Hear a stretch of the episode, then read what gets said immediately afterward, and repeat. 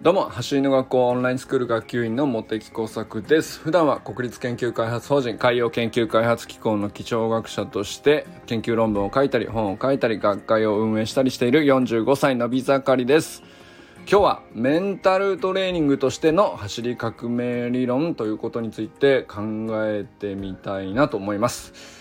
あのそれ何か分かってるっていう気づいたとかってほどではないんですけども、まあ、メンタルトレーニング的な側面結構橋の学校オンラインスクールのメニューの中にかなりあるんじゃないかなということを思いつきましてちょっとそれ本当に当てはまってるからちょっとあんまり僕もメンタルトレーニング詳しいわけじゃないんですけどそうじゃないかなと思ったりしたので話してみたいなと思っております。ということで本題入る前にいつもの通りお知らせします。今月はキッズ練習会についてお知らせしております。キッズ練習会はね、一般の練習会だと、あの、大人から子供までもうみんな混ざって同じメニューをやるっていうね、そういう趣旨でやってるんですけど、まあ、それはね、もともと和田校長がオーストラリアとかでビーチフラッグスの修行に行ってた時とかは、やっぱりそういうやり方をやってて子供たちがぐんぐん伸びていくっていうのを、あの、やっぱり感じて、そういうふうにあえてされてたところもあるんですけれども、まあ、やっぱり単純に、えー、なんていうんですかね、トップアスリートに混じるっていうことをいきなりやるっていうよりも、まあ、やっぱり最初エントリーする時はね、えー、子供同士で、えー、子供の服に合わせたアレンジされたメニューでやる方が、えー、馴染みやすいっていうこともあり得るので、えー、まあ、子供によってはっていうことなんですけどあの合う方を選んでいただいていいんですけども、まあ、キッズ練習会としてはやっぱり子供用にアレンジされた負荷のちょっと、えー、まあ、適切なというか、まあ、そういうメニューとして、えー、組まれております。そそしてね、まあ、あと、畑先生とリカルド先生が主に見ておられるんですけど、非常にやっぱり、えー、より子供向けに丁寧に一人一人見てくれると思いますので、まあ、そういう意味でも、まあ、そちらがいいという方はね、ぜひ参加してみてください。あのー、月に大体1回ぐらいのペースなんですけど、先着各回限定20名ということで非常に人気ですぐ埋まってしまうので、えー、日程あの10月まで出てますけど、えー、まあもう予定がつくという方はね是非早めにお申し込みください、えー、9月はね9月19日に東京と大阪で1回ずつあります。葛西臨海公園西渚広場で畑先生っていうのと大阪は淀川平方地区公園淀川スタジアムバックネット付近集合でリカルド先生というう9月19日日曜日のキッズ練習会があります。そして10月になりますと東京で10月10日日曜日に畑先生っていうのと大阪で10月11日月曜日それこれがリカルド先生ですね。で東京でもう一回10月17日日曜日こちらは午後で15時から16時30分までっていうやつですね。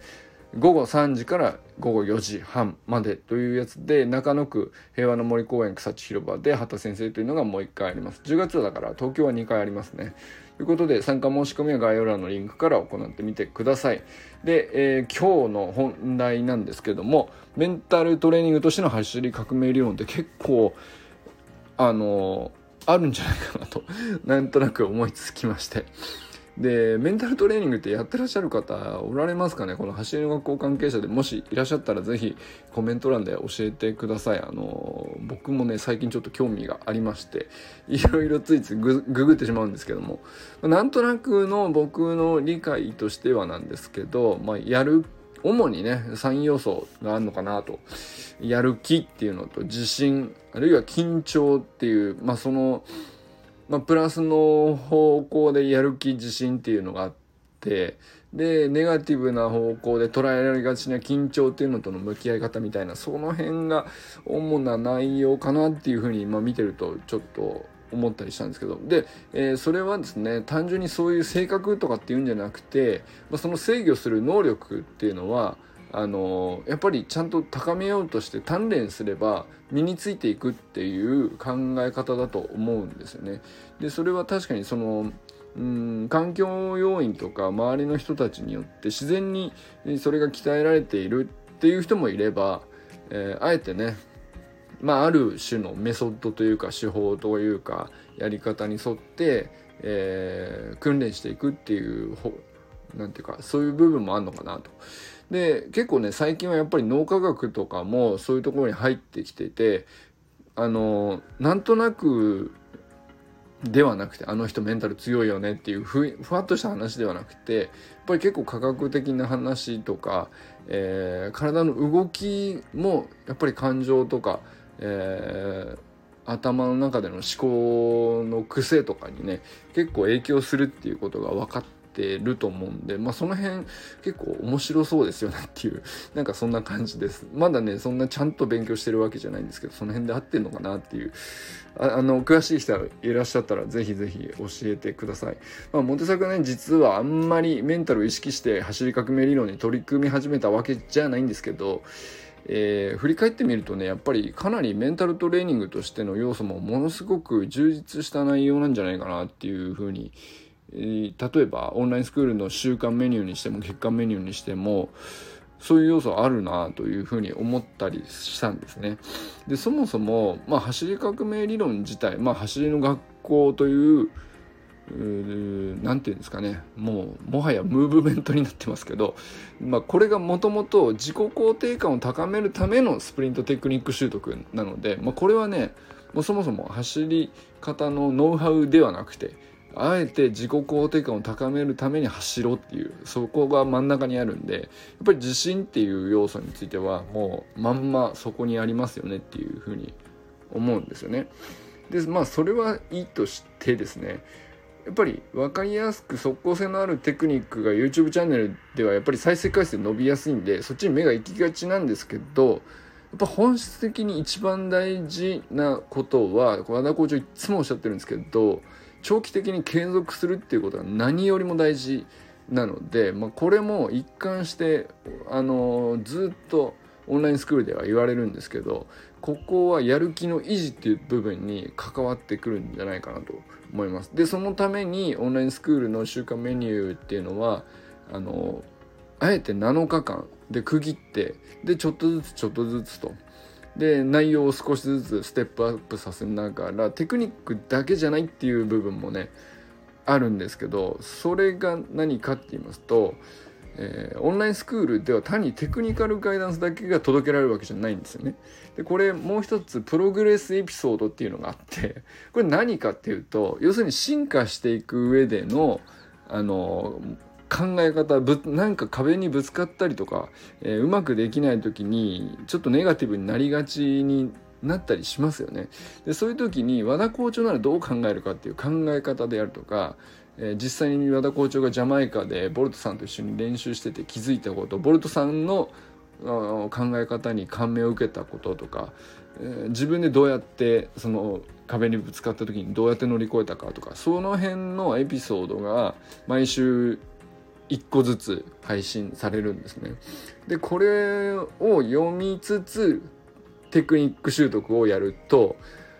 何て言うんですかねあのなんとなくなんですけど和田校長がジャマイカでボルトさんと一緒にトレーニングしてる時の感情とか感覚とか、えー、それを疑似体験するっていうかまあ、その臨場感を自分のもの自分にも起こってるかのようにね感じながらやれるようにっていう、まあ、そういうふうに意図されたプログレスエピソードっていうのが毎週テクニック一つプラスエピソードっていう形で配信されるわけですよ。でこれってあの非常に僕あの単純にねパッと聞いた時に面白いなと思ったんですけどよくよく考えるとこれなんで面白いって思ったのかっていうとやっぱりやる気の維持って言った時に一口に何て言うのかなこうすればやる気は続くってあの一つの正解があるわけじゃないと思うんですよね。でいろんな角度からいろんな考え方いろんな捉え方いろんな場面で和田コーチはどうしたかボルトさんはどうしていたかあのいろんな何て言うかその場その場でうん何て言うのかな切り開いていくやり方もう千差万別あるわけですよね。でそれのうちのどれが今の自分に正解なのかっていうのはわからないけれどもやっぱりあの単一のね一つのあの答えで乗り越えようとするよりもやっぱり幅がある方がいいと思うんですよね。なので、まあ、それがこう、まあ、トータルやっていくと52個のエピソードが届くわけですけど、まあ、何せよやっぱりその僕らも続けていくとこ上がったり下がったりってモチベーションありますよね。それそれなんですけど当然それはあっていいし当然なんですけど和田校長とかボルトさんにも同じようにねそれがあってでもトップアスリートっていうのはこういうふうにな生き方でもあのなんていうか通しているというかあるあるいはものの捉え方考え方が自然とね、えー、そのプログレスエピソードを通じてインストールされてくるっていうかそんな感じなんですよね。でこのエピソードの中に緊張との向き合い方とかあ制御についてもあのかなりしっかり含まれていたりしますね。でけあの、まあ、失敗との向き合い方とかそういうのもあったりするんですけどってことでねよくよく考えたらやる気とか自信とか緊張とかっていうねメンタルトレーニングでまあ高めようとする大体3要素だと思うんですけど何気に走りの学校オンラインスクールのメニューの実践の中で自然と 全部含まれてるなっていうことを今更気づいちゃったのでこれそういう目でもう一回整理し直すと面白いかもしれないなっていうふうに思ったりしています。でこれを踏まえてさらになんですけどまあ今日金曜日ですけど、ね、来明日土曜日毎週土曜日のズームミーティングっていうのがあるんですけど、まあ、ここで課題とか成果を共有するおしゃべりタイムっていうのをね設けているわけですけどこれがめちゃくちゃまたなんかメンタルトレーニングっぽく捉えることもできるなと思ったりするわけですよ。でメンタルトレーニングの中身またちょもうちょっとこう細分化していろいろ見ていくと、まあ、こうするといいよみたいなのってすぐパパッといろいろ出てくると思うんですけど、まあ、例えばなんですけど最終的なゴールをイメージして目標設定するとかまあこれあの走りの学校のオンラインスクールだと第1週にこれが出てくるんですけどまあまあこれはそうでしょうっていう感じですねで思っていることをノートに書き出すっていうやつなんですけどこれもねインスタグラムに自分のトレーニングをやって実践してみたら感じたことを思ったこと、えー、うまくいかないとかいくとか、えー、そういうことも含めて書いていくので、まあ、これも含まれますよね。で思い込みをなくすとかってあるんですあとプラス思考セルフトークとかっていうのがあるんですけどこれはあのやっぱり一人で考えていろ実践し続けているとやっぱ思い込みってどこかで出てくると思うんですけど、まあ、これがその例えば土曜日の Zoom ミーティングとかでいろいろおしゃべりしてると、まあ、ままずまずプラス思考にもなるし思い込みがこうはっと気づかされてあそれはそれでいいのかみたいなことって本当よくあるんですよね。であと成功した人を観察して真似する。まあこれはもうまんまメニューそのまんまですね。でマインドフルネス瞑想を行う。まあこれはちょっと、まあ、たまにねそれやってる人がいるので、まあ、そんな話題になったりはしますけどこれがメニューに入ってるっていうわけじゃないんですけど、まあ、あとリラックス状態を作るとか生活習慣を変えることに集中するとかってまあなんかそんなことがザザーッと出てきたりよくしますよね。でじゃあこれが具体的にどう実践するのかって方法本当に いろいろ何やったっていいんだと思うんですけれどもこの辺の話ってオンラインスクールにずっと参加してるだけで気づくと大体網羅されてるなっていうことがあってですねまあなんか割と王道的なメンタルトレーニングの要素をほぼほぼ含んでるっていうのが あのどうですかねいやなんか僕そんな風に思えてきちゃったので、えー、そういう目でねこれからちょっと改めて ピックアップしてみたりしたら面白いかなと思ったりしております。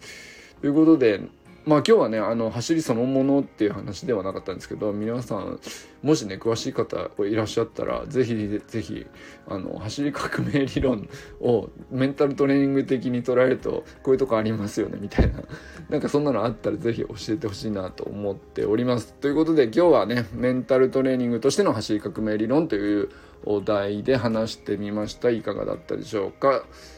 それではこれからも皆さん最高のスプリントライフを楽しんでいきましょう。 Vamos